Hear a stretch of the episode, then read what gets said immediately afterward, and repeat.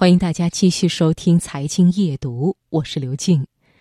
很多旅居海外的中国人最为想念的，除了家乡的亲友之外，恐怕就是家乡的美食了。曾经有一则有关海外华人最想念的中国美食的报道，其中麻辣小龙虾、涮羊肉、桂林米粉、兰州拉面、糖葫芦、哈尔滨红肠等美食纷纷上榜。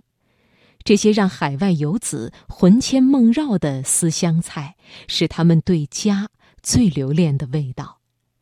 今晚的美味人生，我们来听独立的文章《人生得意须尽餐》，选自《中国青年报》。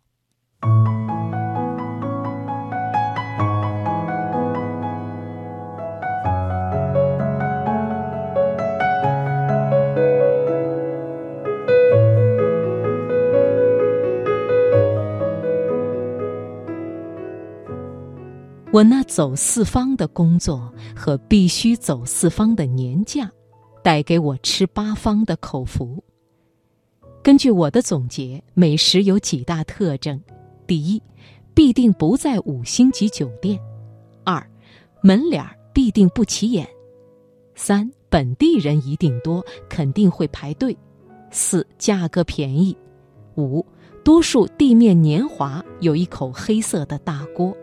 六，伙计表情冷淡，绝不殷勤。我走遍万水千山，就是要找到土生土长的、充满原生态的勃勃生机。而美食最能体现一个地方的风土人情，最能看出潜藏在民间的走心创意。就拿面条来说，在北方，山西、河北，你就好好品尝面本身的香气。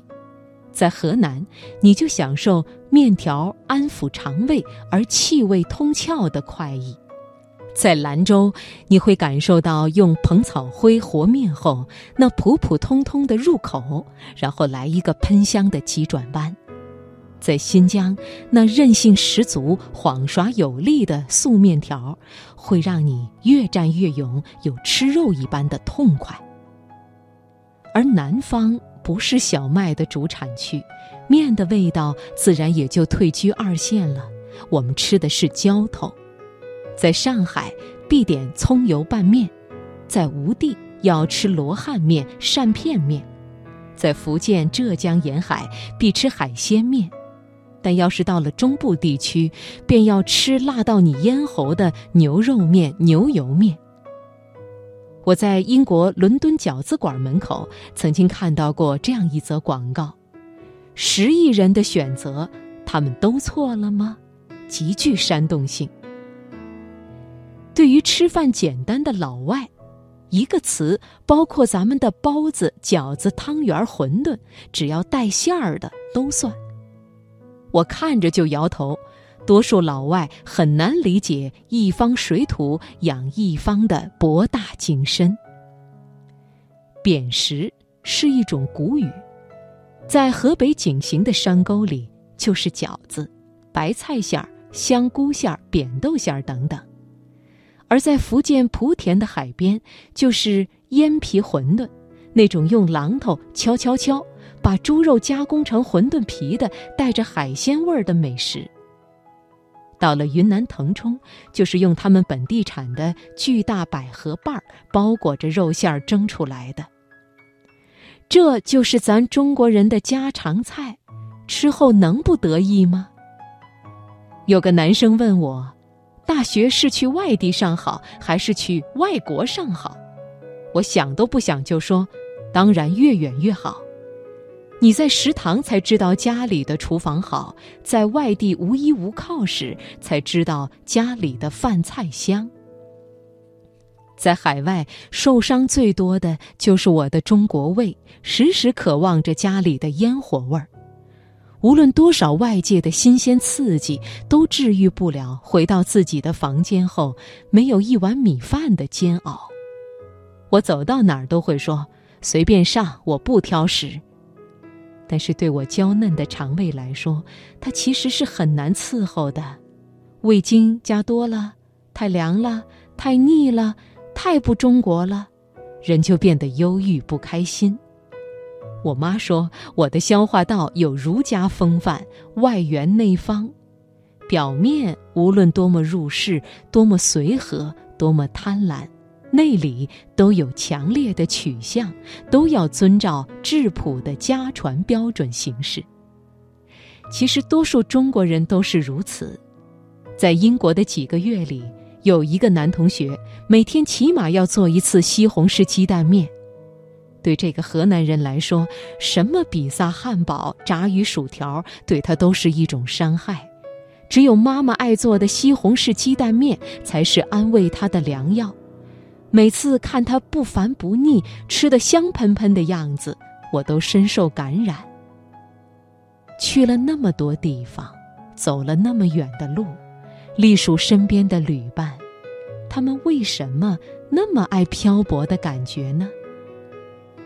大概因为想挣脱无趣的日常，想寻找新的爱情、新的故事、新的轨道。因为想抚平职场婚姻带来的伤痕，想用刺激的蹦极、滑翔、攀岩来转换心境。因为怕成为井底之蛙，想独自进入广阔的天地，体会全新的生活，等等，概莫能外。可说到底，他们向外求新求异，是为了给自己空间，让自己放松，给自己鼓劲儿。但是，最终向外探求的越远越辽阔，向内的归属就越深越浓烈。大树长得再高，根还在故乡。人生不如意十之八九。这时候就不如以吃来解决问题。那些充满创造力的美味，一路高歌猛进，很快你就会夺回元气，满血复活。知己何处不相逢？我喜欢结交不矜持、不做作、亲切自然、爱吃且饭量大的朋友，因为他们大多和我一样，虽然软弱。但有自己的快乐法门，关键的时候不会被击垮。李白说：“人生得意须尽欢，那是酒醉的时刻。人不可能天天喝酒，却要天天吃饭。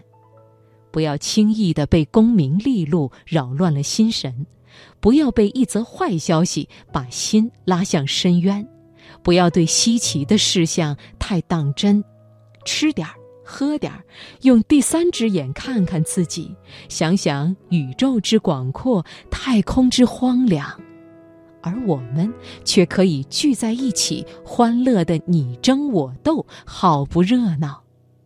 所以说，人生不得意，要大吃一顿，转变心情；人生很得意，更该大吃一顿，击掌相庆。走吧，人生得意。需进餐。